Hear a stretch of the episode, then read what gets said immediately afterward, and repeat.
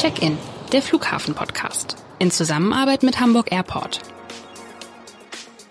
Der Podcast über den Hamburger Flughafen und das Fliegen. Bernd Röttger, stellvertretender Abendblatt-Chefredakteur und Reisender, spricht mit interessanten Menschen, die uns abheben lassen. Alle 14 Tage neu.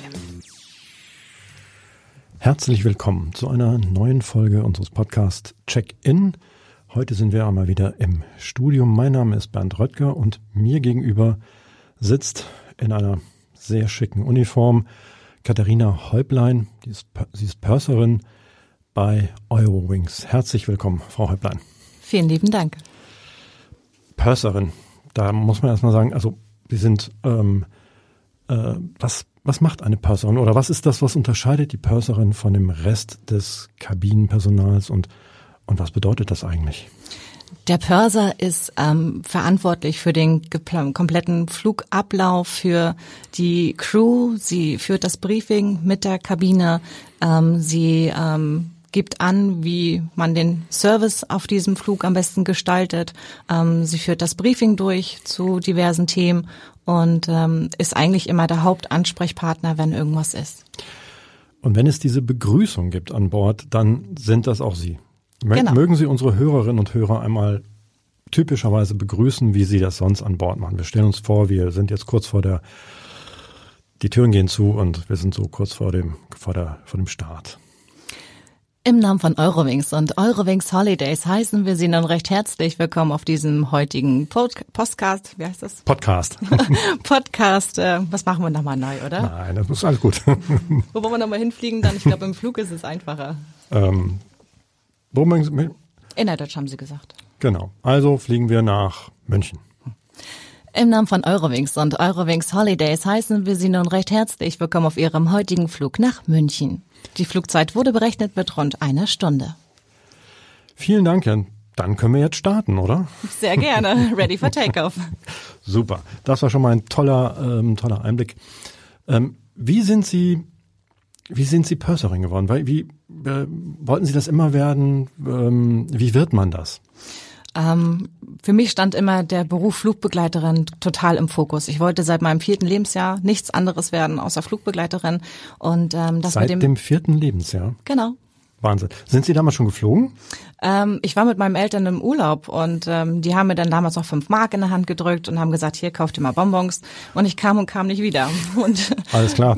dann bin ich dann irgendwann mit äh, so einem Tray durch die Kabine dann getappelt und habe den Müll der Gäste eingesammelt. Die Kollegen hatten mir damals noch so ein Lätzchen umgebunden, wo drauf stand Flugbegleiterin Katharina. Und seitdem wollte ich das werden. Das ist auch eine tolle Erinnerung. Auf jeden Fall. Und das Ziel haben Sie nicht aus dem Auge verloren. Ich habe Sie unterbrochen, Entschuldigung. Nein, alles gut. Nein, das war immer meins. Das ist, seitdem ich diesen Flug hatte, wollte ich nie was anderes werden. Und das mit dem Pörser kam ähm, später dann erst. Man sammelt seine Erfahrung als normaler Flugbegleiter quasi. Und wenn man für sich sagt, ich traue mir das zu, ähm, ich habe da Lust darauf, ähm, ja, dann sagt man auch, okay, ich äh, nehme jetzt auch wirklich dann die Chance in die Hand und ähm, versuche das einfach mal. Also für all die Jungs und oder Mädchen und Jungs, ähm, die das werden wollen, wie man bewirbt sich irgendwie bei der bei einer bei einer Fluglinie oder wie wie sieht das aus? Welche Voraussetzungen muss man mitbringen? Äh, die Voraussetzungen haben sich schon geändert im Gegensatz zu damals, als ich angefangen bin mit dem Fliegen. Das kann ja damals, nicht so lange her sein. Ach, Sie sind so charmant. ähm, äh, bei mir war es damals noch wirklich, dass man äh, eine abgeschlossene Berufsausbildung vorweisen muss und mindestens Realschule. Das hat sich jetzt geändert. Teilweise sagen die Airlines, okay, 18 und Hauptschule.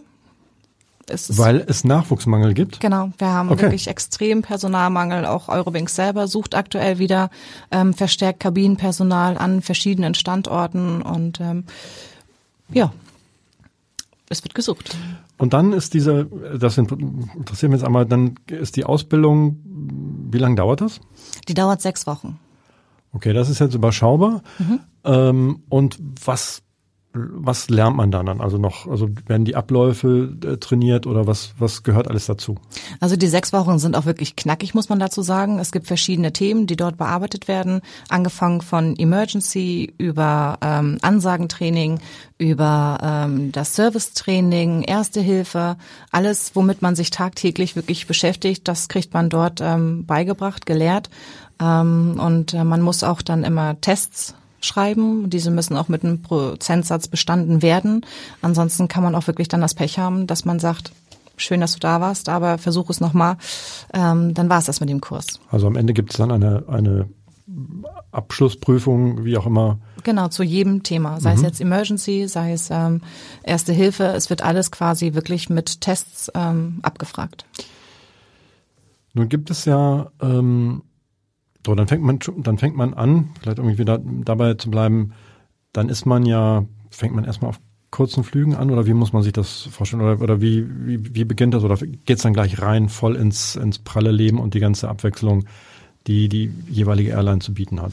Mm, man wird schon quasi komplett auf die Linie gleich geschickt. Ähm, es wird nicht unterschieden, dass man erstmal sagt, okay, du hast jetzt erstmal nur Inlandsflüge oder äh, kurze Flüge, sondern man wird auch direkt vielleicht gleich auf eine Kanare geplant, aber man ist als Additional dabei. Das heißt, wenn wir zum Beispiel von einem 320 ja. ausgehen, sind die Standardkabinenbesatzung vier Crewmitglieder mhm. und ähm, diese neue Person würde dann als ähm, Additional mit dabei also sein. Als fünftes.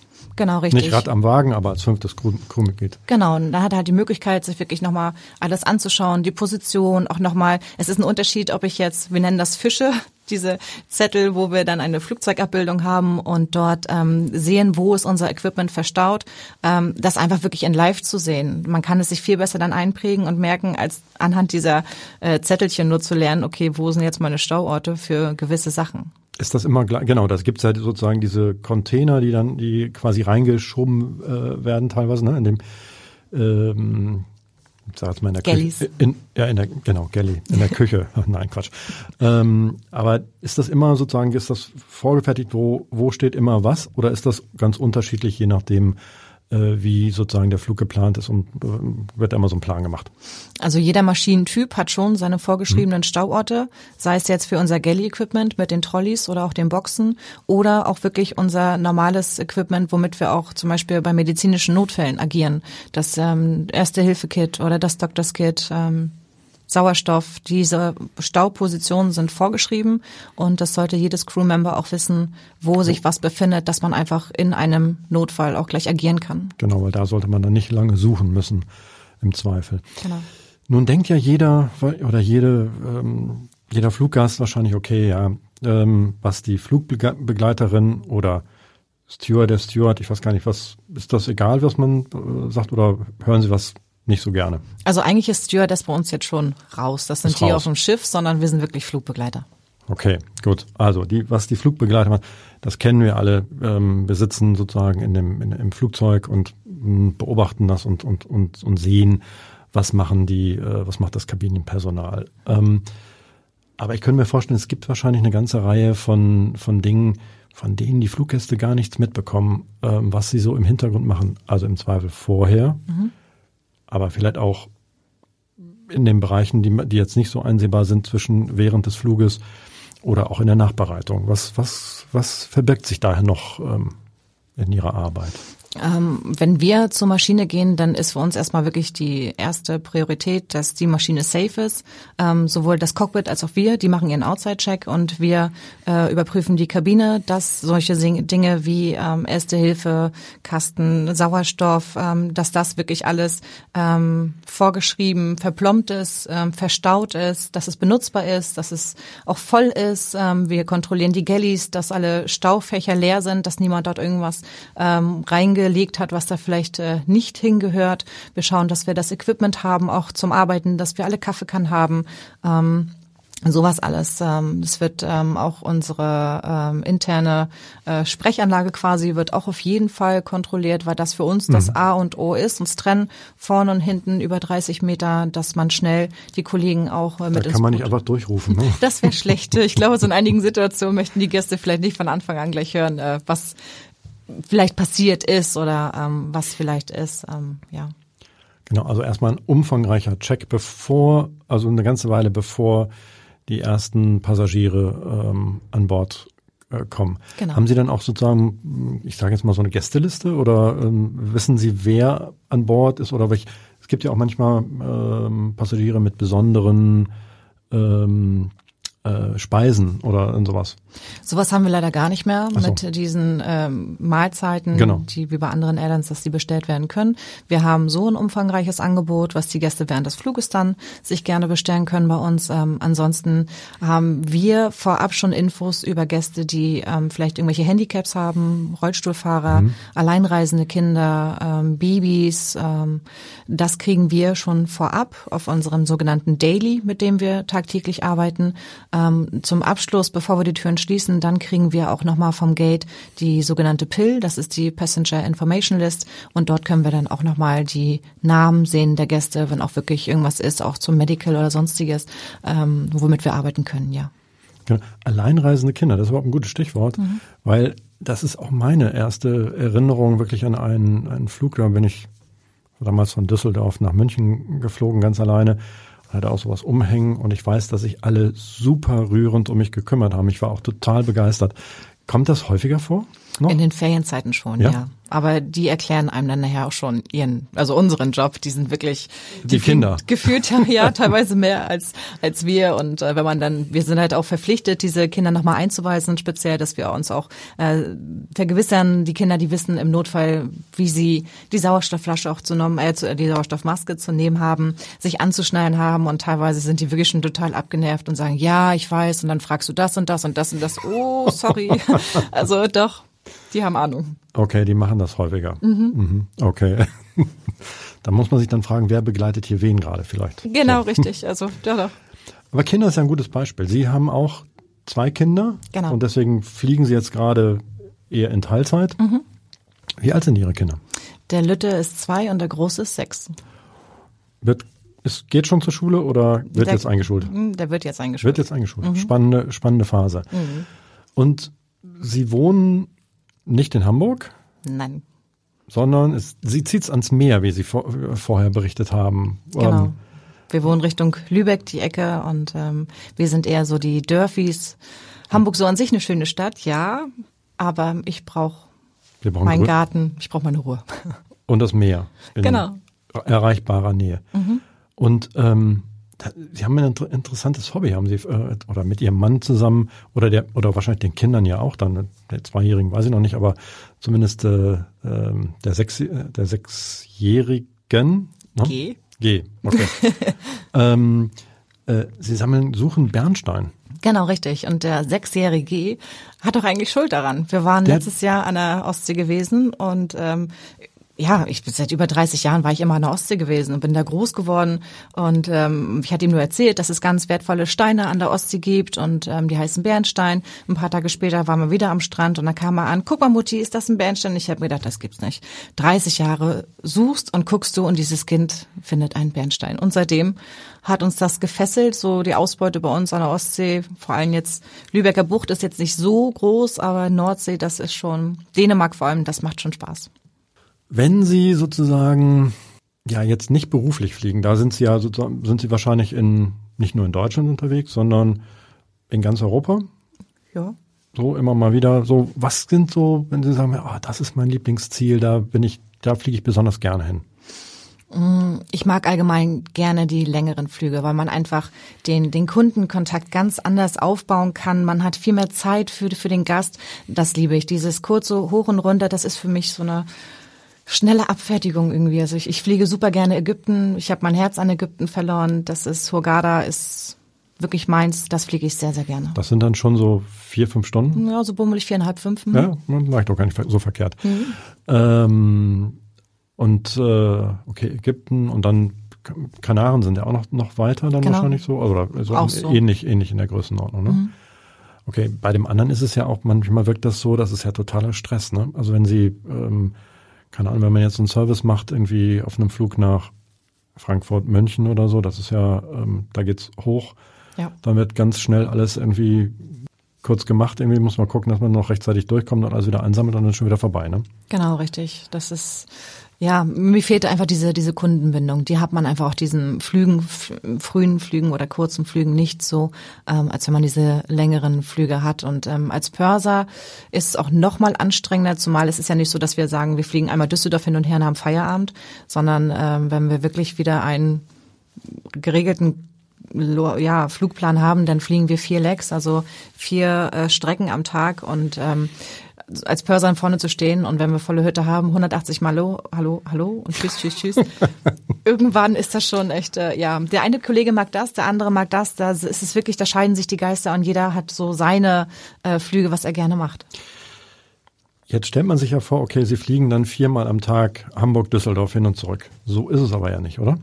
Oder wie ist, wie, wie ist das sozusagen? Fliegen Sie Düsseldorf und dann nach, keine Ahnung, oder, oder wie, wie, wie sieht so ein Tag dann aus? Das variiert äh, wirklich äh, auf, nach dem Dienstplan. Wir haben teilweise auch Flüge, was man sagt, okay, Hamburg-Palma, Palma-Hamburg, Hamburg-Amsterdam, Amsterdam-Hamburg. Und da sprechen wir wirklich schon von einem Zwölf-Stunden-Tag dann, ähm, wo ja so Nachbereitung und so weiter vielleicht auch gar nicht mit ähm, drin dann sind. Ne? Also es sind wirklich schon wirklich sehr, sehr lange Tage dabei, wo man auch weiß, man hat heute echt was gemacht.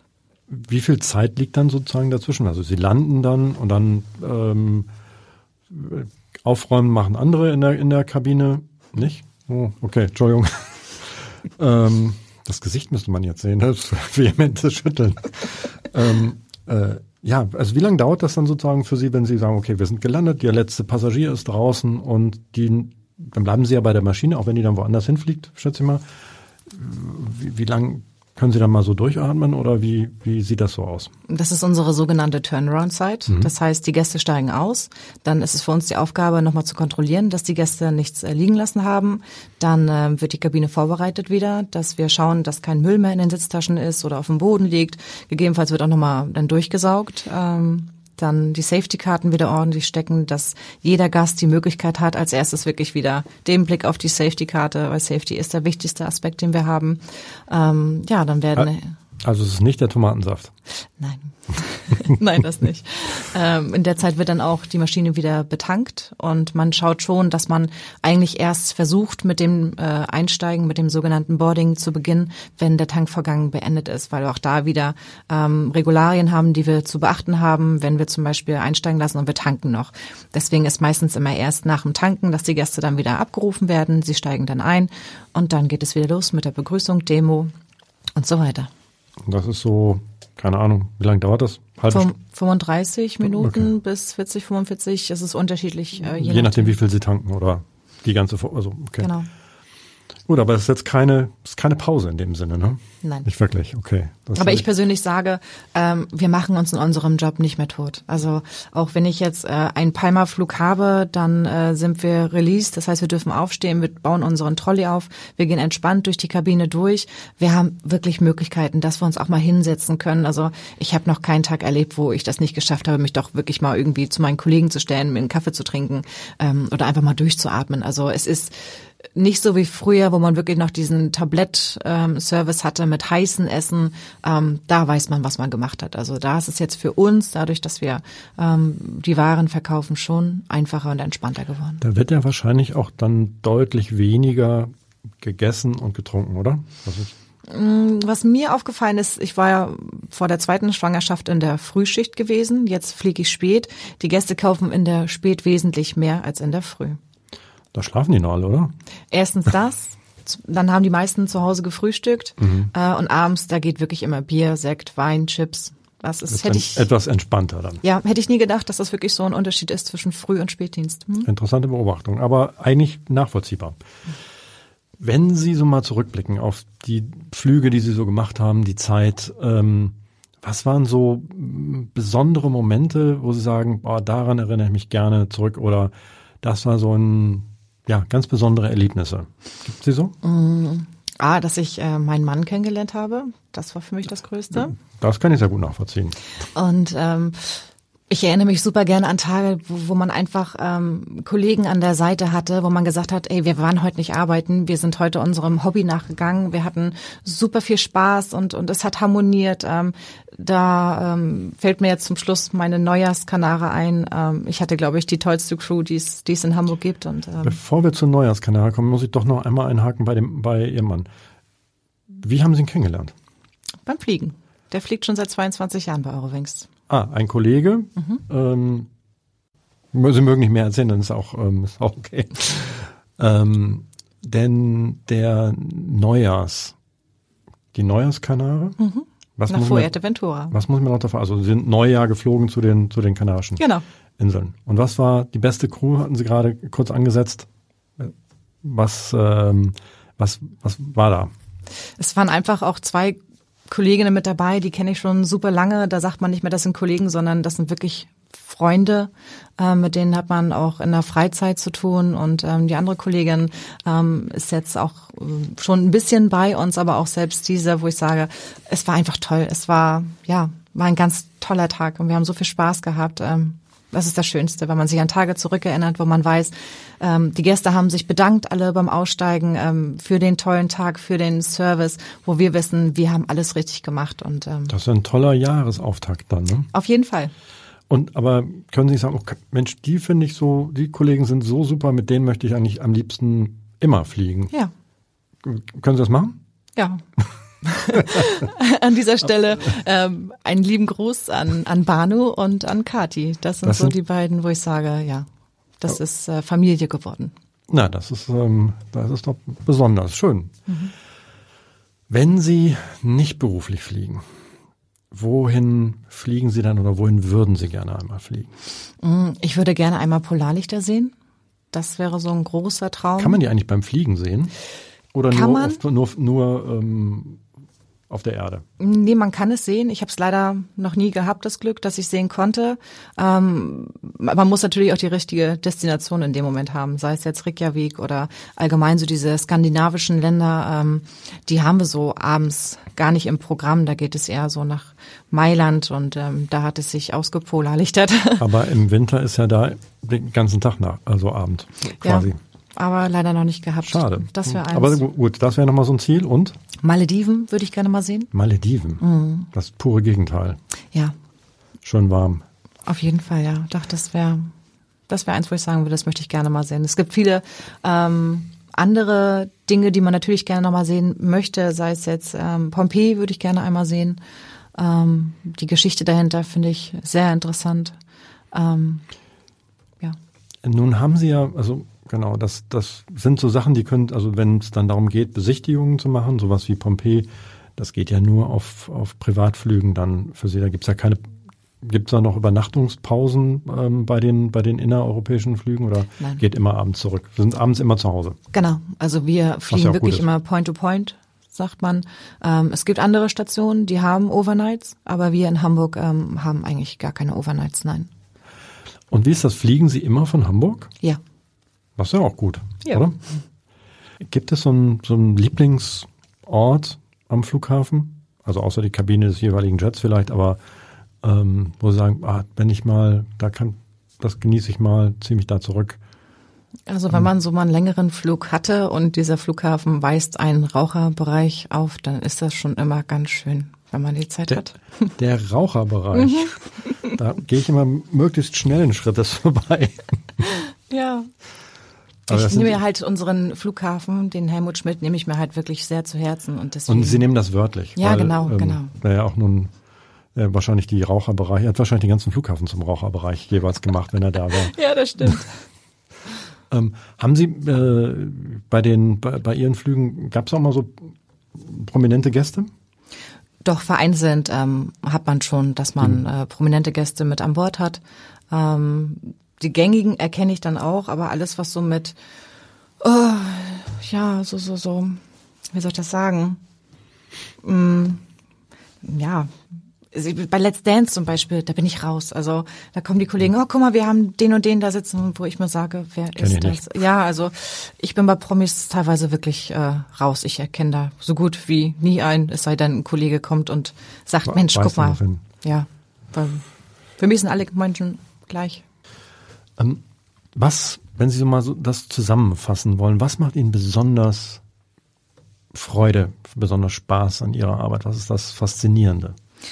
Das Faszinierende ist allgemein die äh, Flugzeuge selber, ähm, die Luftfahrt. Das hat mich schon immer fasziniert. Ich liebe den Geruch von Kerosin. Ich liebe den Sound der Triebwerke. Ähm, ich liebe es, meinen Arbeitsplatz da zu haben, wo die Sonne immer scheint über den Wolken. Ähm, Das ist richtig lyrisch. Es ist auch so. es ist, es ist wunderschön. abends ähm, auf seiner Position zu sitzen und zu sehen, wie die Sonne untergeht, ähm, dann nachher die Städte in den wunderschönen Farben mit der Beleuchtung, es ist traumhaft toll. Das klingt irgendwie wirklich, ähm, äh, ne, wirklich begeistert und ähm, äh, ihr, Sie arbeiten, also Ihr Mann und, äh, und, und Sie arbeiten beide in, in der Luftfahrt. Wie ist das mit den Kindern? Sagen die auch, ich möchte gerne ähm, Pilot oder ähm, Flugbegleiter werden? Aber bei dem Zweijährigen ist es vielleicht noch ein bisschen sehr früh, aber wie, wie finden die das?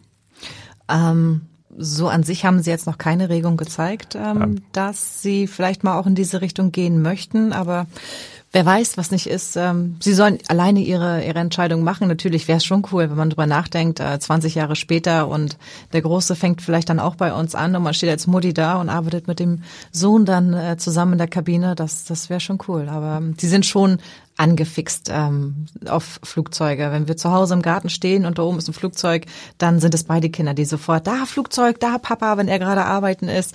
Ähm, oder auch im Kindergarten wird uns oft ein Feedback dann gegeben, ähm, dass Lias rausgerannt ist und gesagt hat, da Papa oder Mama Flugzeug. Ähm, doch die haben das schon verstanden, realisieren das schon und ich glaube, so ein bisschen Leidenschaft äh, im Blut mit Kerosin haben sie auch. Haben die sie mal bei Sie oder Ihrem, Ihren Mann bei der Arbeit ähm, erlebt oder Einfach nur beim, beim Urlaubsflug. Nee, ja mein Mann. Das in der Tat, ähm, als ich schwanger war mit dem Lütten, ähm, da haben wir den Papa überrascht und wir haben uns ein Ticket gekauft. Ich weiß gar nicht mehr, wohin es ging. Und äh, sind dann einmal mit hin und zurückgeflogen. Und ähm, doch, das haben wir gemacht. Er wusste nichts und das war für ihn natürlich auch.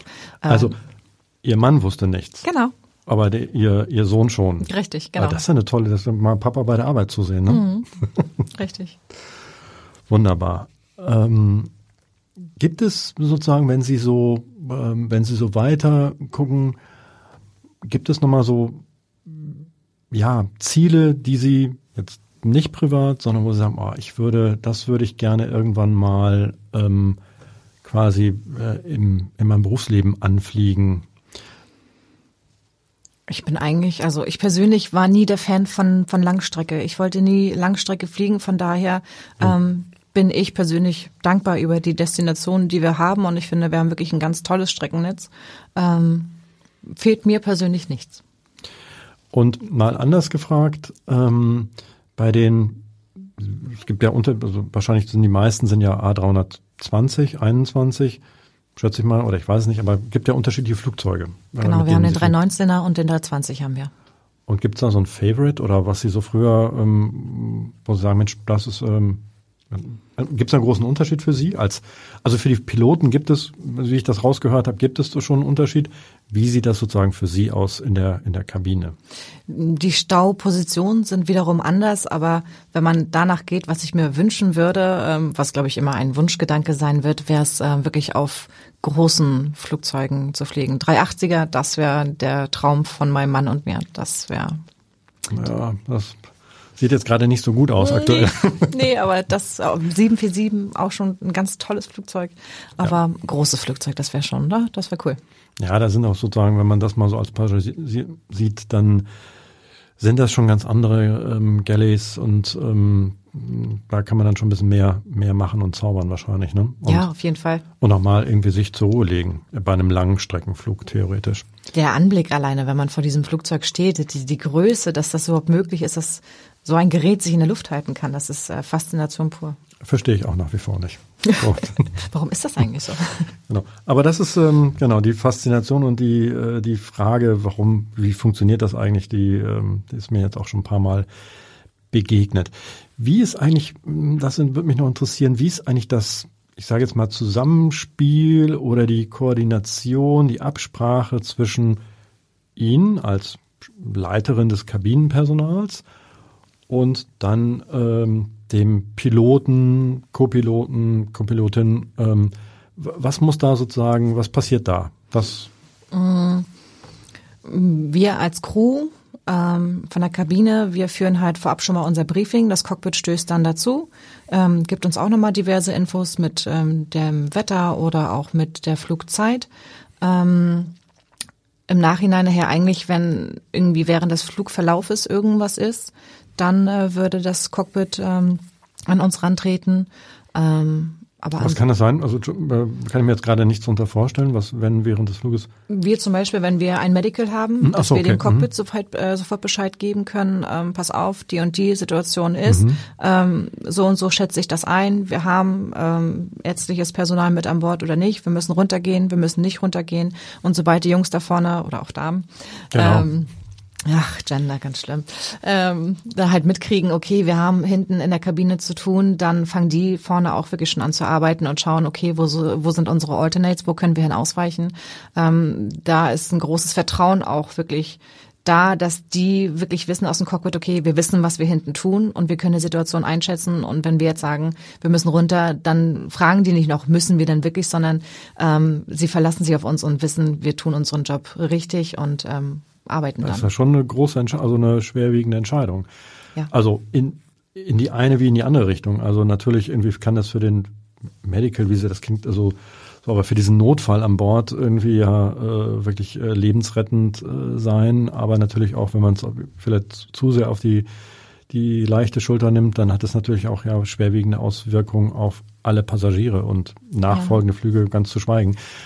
Ähm, ist das, also ich kriege ja immer sozusagen, mir ziehen sich immer sozusagen alles, zieht sich alles zusammen, wenn ich so den, die Ansage höre oder die Frage höre übers äh, Mal, und ich habe es ein paar Mal erlebt, ähm, ob ein Arzt an Bord ist. Das ist ja dann eigentlich so die, die Frage danach. Und ähm, äh, äh, ist das sozusagen, haben Sie das, kommt das häufiger vor oder ist das Also wir haben gemerkt in Zeiten, wo wir weniger geflogen sind, dass natürlich das nachgelassen hat. Aber vor allem jetzt ähm, im Sommer letzten Jahres haben auch schon unsere Medicals wieder ähm, gut zugenommen. Ähm, einige Kollegen, die sind davon befreit. Ich weiß es nicht, die haben nie was. Äh, mein Mann und ich, wir ziehen, glaube ich, sowas teilweise magisch an. Wir haben schon öfter mal was, ähm, wo es dann auch darum geht, okay, können wir so weiterfliegen oder können wir nicht weiterfliegen.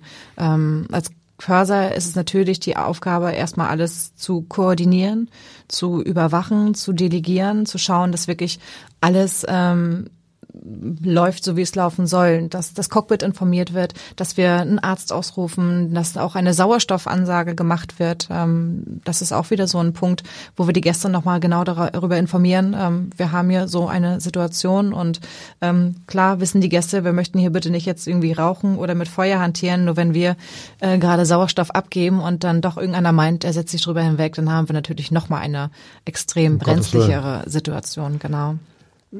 Da muss man, das ist ja schon, äh, ähm, da müssen Sie im Zweifel auch wirklich, ich sage jetzt mal so ein bisschen medizinische Grundkenntnisse ja mitnehmen. Gibt es da so Fortbildungen, ähm, die Sie dann quasi machen? Weil man muss es ja, man braucht ja erstmal so eine Ersteinschätzung im Zweifel, oder? Also ähm, was, wie kann ich dem, demjenigen helfen oder was kann man äh, im Zweifel machen? Weil es ist ja vielleicht auch mal kein Arzt an Bord. Also wir haben halt, wie schon vorhin gesagt, unsere Grundausbildung, wo Erste Hilfe äh, mit drin ist und dann müssen wir äh, jährlich auch zum Recurrent.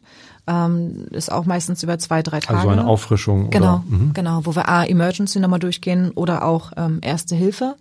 Und ähm, ja, man hat ja schon so irgendwelche Anhaltspunkte, wenn wir sehen, dass der Blutdruck viel zu hoch ist ähm, oder auch die Sauerstoffsättigung ähm, nicht ähm, so rosig ist quasi, dann sind das für uns schon Indikatoren, wo wir sagen, okay, der hat eine Sauerstoffsättigung von nur noch 85 Prozent, ähm, dann wird das Gehirn nachher irgendwann auch nicht mehr ähm, ordnungsgemäß mit Sauerstoff versorgt und ähm, auch da können wir als Kabine entscheiden und sagen, okay, ähm, da gehen wir jetzt runter, auch wenn wir jetzt einen zu hohen Blutdruckwert haben oder zu niedrig. Ähm, man hat ja schon, glaube ich, in der Zeit seine Erfahrung gesammelt. Wir haben unser Manual, wo wir uns auch wirklich immer mit vertraut machen und uns über gewisse Krankheitsbilder auch informieren.